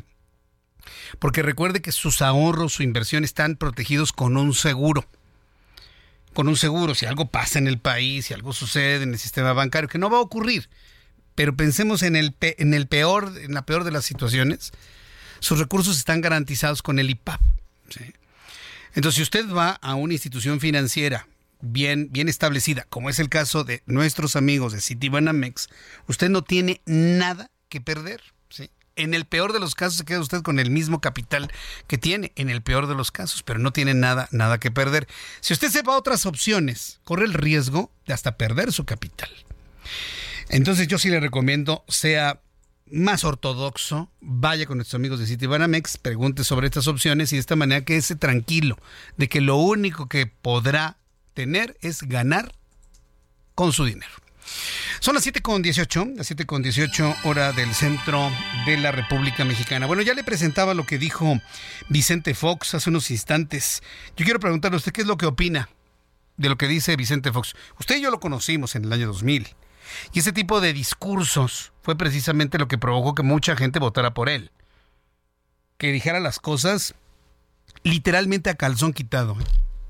Literalmente. ¿Se acuerda de las víboras tepocatas, víboras prietas? Y ahora resulta que todo el mundo se va con el bulto, ¿no? Ay, que no hizo una buena administración. Ya quisiéramos tener la economía de México del año 2000 al 2006. Ya quisiéramos. Es más, ya quisiéramos tener el, crecimiento económico que tuvimos en tiempo de eh, Ernesto Cedillo. Para los más jóvenes que me están escuchando, cuando Ernesto Cedillo era, era presidente de México, Vicente Fox, o no había nacido o eran unos niños de pecho. Eso me queda completamente claro. A los más jóvenes. Pero pregúntenle a sus papás, los más chavos que me están oyendo. Pregúntenles. ¿Cómo era la economía con Vicente Fox, con Ernesto Cedillo? Y con Felipe Calderón, si me aguanta un poquito. Pregúntenles. No me crean a mí. Pregúntenle a su papá, pregúntenle a su mamá. Y que se lo digan con toda objetividad. Pregúntenles, chavos, los más chavos que me están oyendo, que dicen, ay, no, sí, la justicia para los pobres que no ha habido justicia para los pobres en esta administración. Pregúntenles en qué momento sus papás o sus abuelos pudieron consolidar un patrimonio. ¿Quién gobernaba en el país? Es un ejercicio. ¿eh? Habrá quien me diga que en este gobierno, está bien, pero le puedo asegurar que son los menos. Pregúntenle a sus papás o sus abuelos cuándo pudieron consolidar algún patrimonio. Y estoy hablando de una casa, un terreno, un departamento, consolidar el negocio, cuándo despegó el negocio, no sé, lo que, usted, lo que ustedes tengan. Y me platican. Lo que tenemos que hacer los mexicanos es consultar a nuestros padres y a nuestros abuelos para normar criterio en nuestras decisiones hacia el futuro. Tengan la humildad de hacerlo. Y se lo digo a los más chavos. A los primo votantes que tendrán 18 años ahora en el 2024. Hagan ese ejercicio, ¿eh? Se los digo como amigos que somos y que nos conocemos ya de muchos años hasta aquí. A todos los chavos universitarios que me oyen, que me escuchen de verdad, platiquen con sus papás. Que les cuenten su experiencia laboral en los últimos 25 años. En los últimos 30 años, sus abuelos. Y les puedo asegurar que eso les va a ayudar a normar mucho su criterio hacia dónde dirigir su decisión y su voto el año que entra y quiénes estaban antes en tales partidos y que hoy están en Morena. Pregúnteles en qué partido estaban. A ver. Para que entonces luego no, no vengan con que les ponen un disquito en la mente y lo andan repitiendo como, pues perdónenme, como borreguitos. Hágalo, tenemos que ser independientes en nuestro pensamiento, que no nos diga nadie lo que tenemos que hacer. Pregúntenle a sus papás y a sus abuelos cómo era México. Y esto lo digo a propósito de lo que dijo hoy Vicente Fox, que muchas personas, muchos chavos, no lo conocieron gobernando. Eso me queda completamente claro. El diputado morenista Francisco Javier Borrego condenó las burlas que ha recibido luego de que se difundiera un video en donde durante un acto proselitista en San Pedro de las Colonias Coahuila se le cayó el pantalón. Lo que pasa es que el hombre sufrió una cirugía, bajó más o menos 20 kilos y el pantalón le quedaba grande evidentemente pues no tuvo la precaución de ponerse unos tirantes, ¿no? O un, buen cinturón. Explicó que fue porque se aflojó la faja que utiliza como parte del proceso de recuperación de una cirugía en la columna, realizada el pasado 7 de junio. Que yo me pregunto, a un mes de una cirugía de columna, ¿qué hacía en un meeting? Eso requiere de reposo de al menos dos meses. Y se lo digo porque yo tengo amigos, un amigo en especial que tuvo una cirugía de, columna vertebral, le hicieron una cirugía de biónica y se recuperó tres meses y estuvo tres meses en, reposo completo. Yo no sé el que estaba haciendo a un mes de la cirugía. Además acusó que los medios de comunicación de su entidad, algunos senadores de la Comisión Permanente le hicieron burla por lo sucedido, por lo que lamentó que se haga mofa de su condición de discapacidad, así lo dijo el diputado Javier Borrego. Tristemente puedo decir que eh, tuve un problema por la bajada de peso que di por mi operación de columna y bueno pues me, ocurrió el percance que muchos medios difundieron a nivel nacional en mi estado, en Estados Unidos también llegó la, la nota y bueno pues cuando me paro a dar el discurso del cierre del evento desgraciadamente se me cae mi pantalón pero se me cae ¿por qué? porque yo porto una faja que me detiene, me ayuda para detener el tema de la cintura, se me afloja la faja y pues automáticamente pues se me va el pantalón para abajo, pero fue un acto que pues eh, sucedió que a cualquiera le pudiera haber sucedido. Sí, en México somos muy burlones, la verdad. Ahora, le voy a decir cuál es el error que hay en este tipo de cosas. Si a usted se le baja el pantalón, ¿qué es lo que tiene que hacer? Pues reírse junto con los demás, hombre. Ay, se me bajó el pantalón. Fíjense, ¿saben por qué se me bajó el pantalón? Porque yo sí bajo de peso, ustedes no bola de gordos, les hubiera dicho. Y mire, los calla de, un solo plumazo. Y no hubiese tenido que dar tantas explicaciones que si la baja y demás. ¿Qué debe hacer usted cuando le pasa un percance como estos? O le ponen un apodo y demás. Reírse, sí, sí, hombre, sí. ¿Qué más? No, pues nada más. Ah, bueno, ya, ya nos reímos. A lo que sigue, ¿no? Y ya con eso usted desactiva completamente todo tipo de señalamientos. En fin. Le mandamos un saludo al diputado Borrego y deseamos de verdad de todo corazón que se recupere bien de su cirugía de columna vertebral. Vamos a ir a los anuncios y regreso enseguida con más noticias aquí en el Heraldo. Escucha las noticias de la tarde con Jesús Martín Mendoza. Regresamos. Continúa Heraldo Noticias de la tarde con Jesús Martín Mendoza.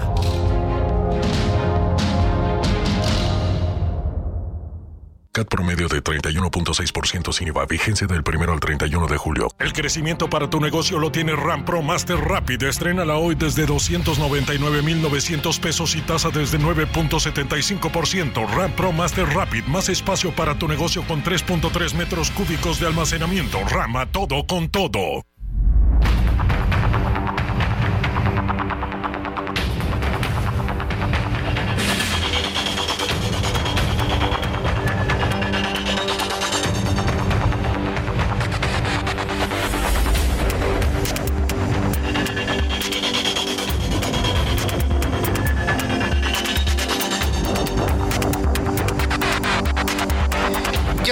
Con 31, las 19 horas con 31 minutos hora del centro de la República Mexicana. Continuamos con toda la información en el Heraldo Radio y me da mucho gusto saludar a través de la línea telefónica Luis Eduardo Velázquez. Él es director del diario Semanero Capital CDMX. Y bueno, pues nos va a hablar del rechazo a eliminar el concepto de suelo rural en el Congreso de la Ciudad de México. Adelante, Luis Eduardo, gusto en saludarte. ¿Cómo te encuentras? Buenas noches. Buenas noches, estimado Jesús Martín, y un saludo a tu auditorio. Fíjate que hablábamos sí de un rechazo, hoy te explicaremos por qué. Es que el Congreso de la Ciudad de México ha estado trabajando en estos días de receso y aunque ha habido algunas inconsistencias, ya avanzaron en un tema relevante para la Ciudad de México y se trata de que por fin eliminaron, sí llegaron a la conclusión de eliminar este concepto de suelo rural de la Constitución capitalina en lo que toca al desarrollo urbano. Recordar que este fue un detonante del conflicto social que se abrió en la zona sur de la Ciudad de México. A raíz de ello, la ex jefa de gobierno Claudia Sheinbaum envió una iniciativa de ley a los diputados locales y hablamos de inconsistencias justamente porque sesionaron el lunes pasado y por la ausencia de los legisladores de todos los partidos, el tema ya se había detenido. Sin embargo, ya se logró el avance en comisiones y se irá al Pleno el próximo viernes en un periodo extraordinario. La modificación a la Constitución capitalina es positiva porque responde a las demandas de los vecinos de pueblos y barrios de la ciudad y se blindan nada más 30 mil hectáreas de suelo de conservación. Los vecinos habían advertido que al estar este concepto en la Carta Magna, se abría la puerta a que el suelo de conservación se urbanizara. Ahí ya se va a dar certeza jurídica a los habitantes de la zona porque también ya se había eliminado este plan de desarrollo urbano y el programa de ordenamiento territorial, un tema que sigue pendiente aquí en el Congreso Capitalino y los ciudadanos ya han exigido un Parlamento abierto. Habrá que esperar, Jesús Martín, cómo actúan los legisladores, porque este, en este caso, si en seis meses no se modifican estos planes y programas, se va a aprobar en sus términos. Oye, Luis, y sobre ese es un asunto bastante interesante. El suelo rural que actualmente existe, que lo podemos encontrar, no sé, en Xochimilco, en Milpalta, en Tláhuac, en buena parte de la Magdalena Contreras, ¿qué, calidad tiene? ¿Son, son ejidos o son eh, terrenos comunales? porque ambos tienen una legislación completamente distinta y mientras el ejido se puede de alguna manera enajenar, pues las tierras comunales no. ¿Cómo se va a resolver, cómo se resolvería un problema como ese desde tu punto de vista? Sí, es que ese tema también trastoca algunos temas del índole federal, porque ellos, los, comun, los comuneros, los ejidos, se coordinan también en lo federal, pero ahí ellos tienen autonomía dentro de sus tierras y esa parte sí queda bien establecida ya por lo menos aquí en la Constitución de la Ciudad de México que solo se va a manejar el concepto de suelo urbano o este suelo de conservación y ellos ya quedarán como en esa posesión de sus espacios ah, legítimos. Eh, eh, entiendo que se les va a dar el dominio pleno entonces a los poseedores de certificados parcelarios de las zonas rurales. Se les tendrá que dar, pero a partir de que logren acreditar eh, la posesión de esos terrenos, que siempre es un tema muy complicado, ya el de los ejidos, el poder determinar quién las tierras, recordemos que tienen sus comisarios y toda su organización, muchas veces llega a ser complejo el acuerdo entre ellos mismos, ¿no? las dos comunes. Sí, pues sí, porque si el polígono, el polígono rural no, no está bien delimitado y debidamente regularizado entre el Registro Agrario Nacional, pues sí se va a complicar muchísimo, tanto para la autoridad local como para los comisariados ejidales. Oye, es, es, un tema que, no sé, yo pienso que los va a meter en una problemática innecesaria. ¿O tú cómo lo ves, Luis? Sí, sin duda es un tema que viene aquí a, a, hacerlo más complejo, algo que de por sí ya siempre ha sido complejo el poder actuar y ahorita ya con estos cambios y, hay que ver cómo queda, porque cómo quedan estos planes si llegara a haber alguna afectación en esos polígonos o espacios que ellos ya tienen acordados como suyos. Bien, Luis Eduardo, pues llevemos el seguimiento de esto. Me parece que es un tema bastante interesante de llevar el seguimiento. Muchas gracias por, por tu análisis, tu comentario del día de hoy. Gracias, Luis. Claro que sí, muchas gracias y un abrazo. Un abrazo, que te ve muy bien. Muy interesante esto que nos comparte Luis Eduardo Velázquez, director del diario semanario Capital CDMX. Es que mire, en el tema del reparto de la tierra, pues México ha visto transitar buena parte de su, de, su historia. ¿sí? En el reparto de las tierras, en la legitimidad tanto de ejidatarios como de posesionarios y de comuneros. Estoy hablando de tres figuras completamente distintas. Y estas tres figuras pues tienen un procedimiento para el dominio pleno completamente distinto. Es más, este, ya estaremos preguntando a, responsables del Registro Agrario Nacional, del RAN, si, si los comuneros pueden tener dominio pleno y de qué manera se reparte la tierra comunal. En el caso elegido, bueno, pues cada quien tiene sus certificados parcelarios siempre y cuando se tenga una buena eh, subdivisión de, un polígono determinado. Pero de otra manera lo veo bien, bien, bien complicado, sobre todo en un lugar donde evidentemente, donde es lógico, el suelo rural prácticamente ha desaparecido. Son las 7.36, las 7.36, hora del centro de la República Mexicana. Uno de los grandes, ya que estamos hablando de la tierra, ya que estamos hablando de, terrenos, sobre todo que tienen una vocación eh, rural, una vocación agrícola, el gran dilema es, ¿para qué usamos la tierra? ¿Para, ¿Para qué hacemos todo esto que nos ha platicado Luis Eduardo? ¿Para construir casas? ¿Para construir desarrollos? para proteger las tierras de labor, las tierras productivas, las que nos dan alimento, para utilizarlas para la industria, para poner fábricas, para poner paneles solares. o sea, la discusión es enorme. Sobre todo si tomamos en cuenta que el clima está cambiando. Hay quienes dicen, bueno, pues aquí como ya no va a llover, ya no, va a llover nunca, pues entonces hagamos un desarrollo habitacional. Aquí como los suelos son salobres e improductivos, pues construyamos un aeropuerto. Y estoy hablando del lecho del agua de Texcoco. El asunto es que mucho de lo que se defina, la vocación en la que se defina el uso de la tierra hacia el futuro, va a estar en función también de la condición climática. Recuerda que son dos conceptos distintos. Una cosa es el clima y otra cosa es el pronóstico del tiempo. El clima es aquella condición de, de sol, de lluvia, de frío, de calor, de manera preponderante en una parte específica del planeta. Por ejemplo, el clima es tundra, por ejemplo, en, el, en, en Groenlandia, el clima es de tundra, pero en algunas zonas el estado del tiempo podría ser soleado, o podría ser lluvioso, o podría ser húmedo, o podría ser más frío o menos frío. El pronóstico del tiempo o el estado del tiempo es la condición que existe en un momento determinado, en un, en un corto plazo. Entonces, pueden cambiar los climas y por lo tanto el pronóstico del tiempo en algunas regiones.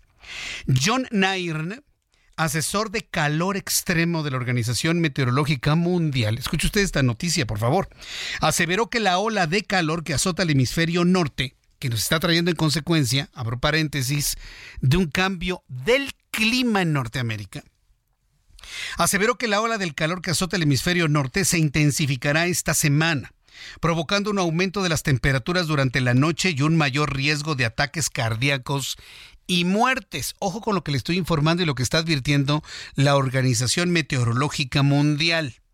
Una relación directa entre el incremento del calor, las muertes naturales o imprevistas y ataques cardíacos. El experto dijo que las temperaturas en América del Norte, Asia y en todo el norte de África, así como en la zona del Mediterráneo, estarán por encima de los 40 grados Celsius durante un número prolongado de días esta semana a medida que se intensifique la ola de calor. Yo sí le quiero recomendar ante esta noticia que si usted tiene antecedentes de enfermedad cardíaca, tiene usted ascendencia familiar, aunque usted no lo tenga, de enfermedad cardíaca, chéquese, sobre todo en estos tiempos de intenso calor.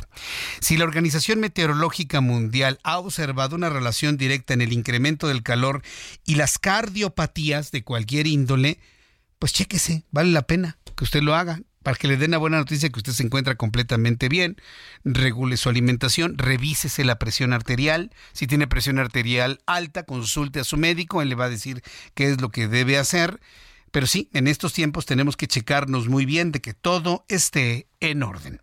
Más noticias internacionales con Alina Leal Hernández. La Organización Mundial de la Salud informó hoy que ha detectado en Camerún un jarabe contaminado con niveles inaceptables de dietilenglicol, un producto tóxico, y llamó a tomar precauciones mientras investiga el origen del fármaco. El gobierno de España extraditó a Estados Unidos al considerado como ex jefe de la inteligencia venezolana Hugo El Pollo Carvajal, esto horas después de que la Audiencia Nacional ordenó a la Interpol su entrega inmediata al país norteamericano. El Pollo ingresó hoy en un avión rumbo a Estados Unidos, país donde deberá enfrentar cargos por presuntos delitos de tráfico de drogas y armas. En la India, al menos 15 personas murieron electrocutadas este miércoles en el norte del país después de que un transformador explotara y electrificase el puente por el que cruzaban en ese momento. En Perú, este miércoles hubo una jornada de protestas antigubernamentales convocada en varios puntos del país por organizaciones sociales, sindicales y políticas. Las organizaciones reclaman la renuncia de la presidenta Dina Boluarte, el cierre del Congreso y la convocatoria a elecciones generales y a una asamblea constituyente. Este miércoles, Rusia lanzó misiles contra las terminales de grano ucraniano tras abandonar el acuerdo para la exportación del cereal por el Mar Negro auspiciado por Turquía y la ONU. Esto mientras el presidente Vladimir Putin agudizó aún más su aislamiento y no acudirá en agosto próximo a la cumbre del foro BRICS en Sudáfrica por miedo a ser arrestado. Muchas gracias, Alina, por la información internacional, muchos asuntos que ocurren en, el mundo. Y por cierto, ya le había comentado, ayer platicábamos precisamente de esta discrepancia que hay entre la organización internacional Greenpeace y de manera concreta Greenpeace México, con las declaraciones de Petróleos Mexicanos, que debo decirle, Petróleos Mexicanos ha reconocido un derrame en, en la zona de la zona de Campeche pero este mientras Greenpeace asegura que la mancha del aceite duplica la superficie de la ciudad de Guadalajara. Este, Petróleos Mexicanos habla de que Greenpeace tiene mala fe y que no es cierto, que sí tiraron un aceitito, pero que nada más fueron 360 barriles, ¿no? Y ayer reflexionábamos usted y yo que Pemex no debería tirar ni una sola gota de hidrocarburo en el mar, ni una gota pues ya sabe la condición gubernamental de este país, gobierne quien gobierne, siempre es de minimizar las cosas y no reconocer los errores. Ayer le preguntaba quién le cree más, a Petróleos Mexicanos o a Greenpeace, y sabe quién ganó, pues por supuesto Greenpeace. Esa es la razón por la cual hoy he invitado y agradezco mucho que me acepte esta llamada telefónica a a Leira Lara. Ella es directora de campañas de Greenpeace México. Estimada Leira Lara, bienvenida. Gracias por retomar la comunicación del Heraldo Radio. Muy buenas noches. Hola, buenas noches. Al contrario, gracias por el espacio. Petróleos Mexicanos habla de que ustedes tienen estimaciones de mala fe, de que no es cierto, que no es tanto lo que se derramó. ¿Qué le han contestado Petróleos Mexicanos y de qué manera ustedes comprueban el tremendo derrame de, petróleo en, esta parte de las aguas territoriales mexicanas? Aleira. Sí, bueno, pues nuestra respuesta es, es muy, clara, está en nuestra misión. A Greenpeace nos mueve la protección de nuestros mares, nuestros océanos, el medio ambiente y el combate al cambio climático. Y por supuesto que en, en, esta información que dimos a conocer, la intención es la de eh, resolver el problema, analizar eh, las causas de raíz y poder eh, romper el anclaje que tenemos con los combustibles fósiles que periódicamente tienen este tipo de accidentes, ¿no?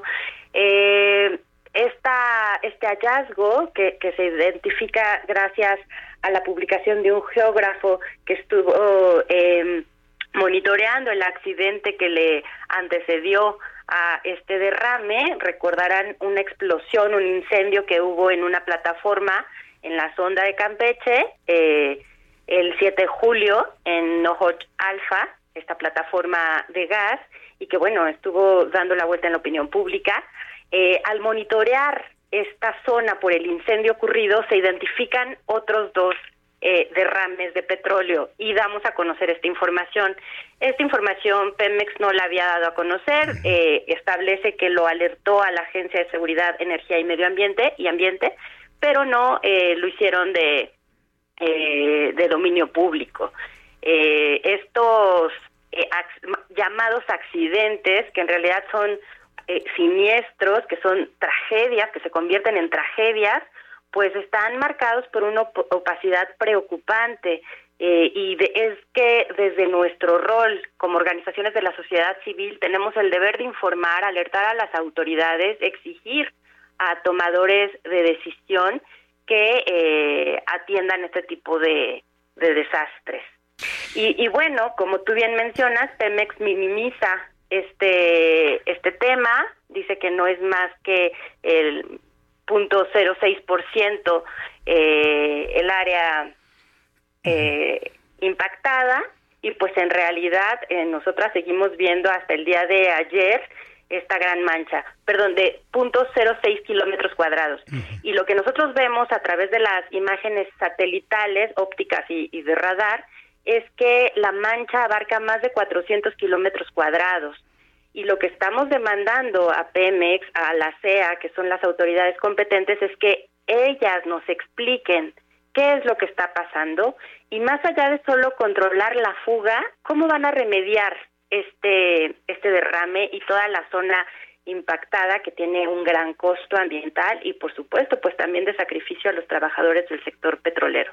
Eh, el problema que muchos vemos en esto es que mientras Petróleos Mexicanos no reconozca el tamaño de la afectación, pues no van a recuperar el petróleo. Digo, yo, entiendo que al ser aceite, bueno, pues flota y existen técnicas para poderlo recuperar.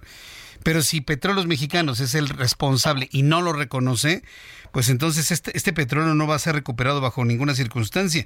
E, estoy viendo imágenes satelitales de, de, esta mancha, se ve enorme, se ve enorme sin duda alguna, pero pues si no lo reconoce Pemex, ¿quién va a recoger ese petróleo desde su punto de vista?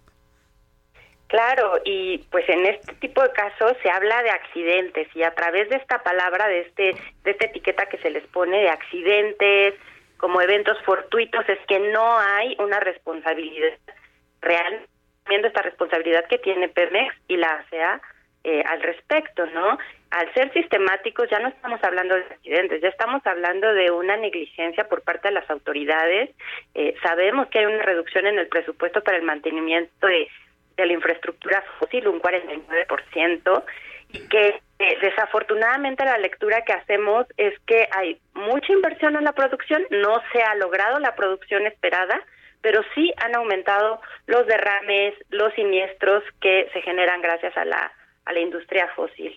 Y pues los datos que, vemos preocupantes es que se han incrementado estos eventos en un 50% desde el 2000 2020, eh, periodo en el que se ha hecho una gran inversión para eh, potencializar la producción de, de, crudo. Sin embargo, pues estamos viendo que los objetivos no se están logrando a merced de este, intereses económicos y que eh, pues está eh, pasando por encima de los ecosistemas, de la vida de, de los trabajadores y, y, bueno, que nos sigue sumergiendo no solo a México en este caso particular, sino al planeta el uso de combustibles fósiles en una emergencia climática que, que se va profundizando.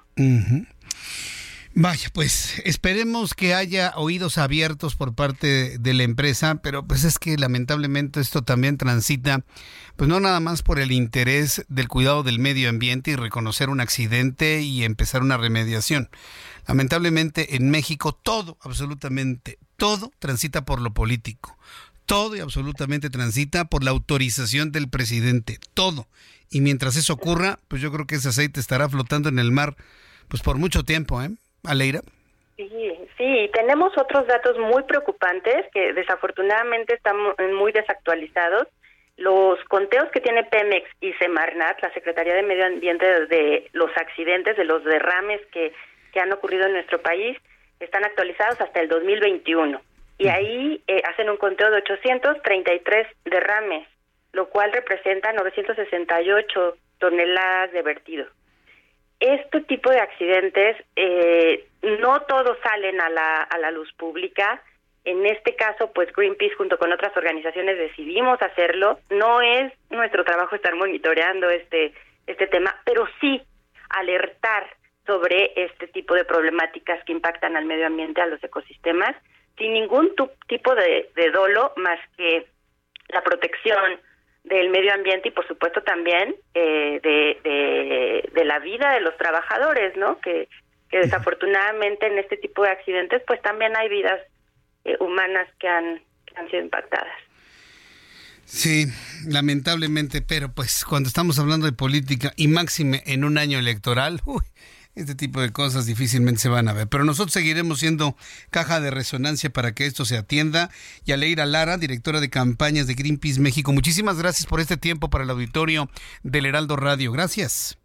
Lo agradecemos mucho, muchas gracias, hasta luego. Seguiremos en comunicación, gracias. Que le vaya muy bien. Bueno, pues hemos hablado con la directora de campañas de Greenpeace. Están ellos de alguna manera pues denunciando este tipo de, de omisiones o de situaciones. Pero mire, usted y yo sabemos lo que pasa. En este país no se mueve absolutamente nada si no lo autoriza el presidente de la República. Si López Obrador dice no pasó nada, pues el director de Pemex va a decir no, no pasó nada. Estos tipos actúan de mala fe, el director de Pemex va a decir es que Greenpeace actúa de mala fe. Entendamos algo, hoy este país está controlado por un solo hombre. Perdón usted, sea Pemex, sea CFE, sea cualquier secretaría de Estado, nadie dice nada si no se lo autoriza López Obrador. Y lo que dicen es lo que les dice que digan López Obrador. Ante esa configuración de las cosas, pues ese aceite se quedará ahí, en el mar, contaminando playas, contaminando piedras, contaminando peces, matando tortugas. Este. Y yo sé que a mucha gente eso le viene guanguísimo. ¿eh? Y nada más quieren, a mí eso no me importa. A mí lo que me interesa es que me den mi pensión, punto. Es lo único que me importa, Jesús Martín. A mí que el gobierno me dé mi dinero porque los otros no me daban nada. Así es como piensan muchos mexicanos. Y este gobierno, sabedor de ello, pues le entra. Que se están dando cuenta que ahora con el dinero en la mano tienen menos que antes, porque no hay escuelas de tiempo completo, no hay guarderías, no hay refugios, no hay medicamentos, no hay atención, no nada se empiezan apenas a dar cuenta.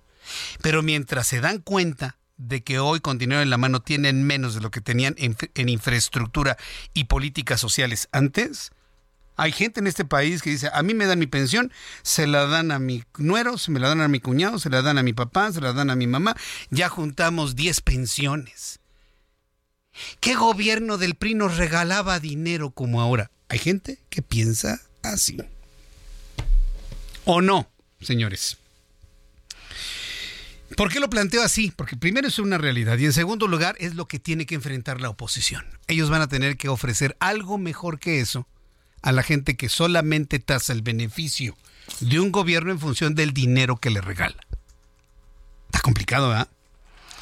Muy, muy complicado está, sin duda alguna. Bueno, antes de, despedirnos, yo le platico esto para que usted lo piense, lo reflexione, lo comente, lo converse con su familia, con sus amigos, para que digan ustedes si es justo o no es justo lo que le estoy planteando.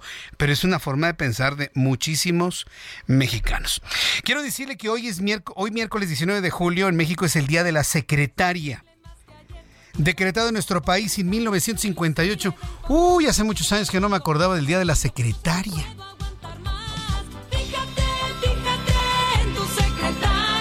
Ay, este, este tema es de los 70, ¿verdad? Híjole, se fueron a la raíz, Ángel y Giovanna, qué bárbaros. A ver, ¿de dónde viene la palabra secretaria? ¿Qué le suena? Secretaria, ¿qué le suena? A secretos, exactamente, a secretos. La secretaria es una persona, puede ser un secretario también, es una persona que guarda los secretos del jefe. De ahí viene el nombre, secretaria. Es el que el cuidador de los secretos industriales, profesionales o maritales, ¿no? De algún jefe, ¿no? Porque también, también, también guardan ese tipo de secretos. Bueno, con motivo del Día de la Secretaria, la UNAM explica que en México existen aproximadamente 800 mil personas que desempeñan actividades secretariales. El 90% de las secretarias en nuestro país son mujeres. Yo nunca he visto que los grupos este, profeministas digan que ser secretaria es resultado del patriarcado, ¿no? ¿Han oído algo de eso? ¿No, verdad? Bueno. Pues el 90% de las secretarias en nuestro país son mujeres, también 15 de cada 100 secretarias son jefas de familia, asevera la UNAM. Otro dato contundente es que 47% que de trabajo como secretaria tiene como máximo nivel educativo secundaria. Y eso que las secretarias de hoy no tomaron taquigrafía. Bueno, con la información de la secretaria nos despedimos, nos escuchamos mañana en punto de las 6 de la tarde, Heraldo Radio en México y los Estados Unidos. Soy Jesús Martín Mendoza, gracias, hasta mañana.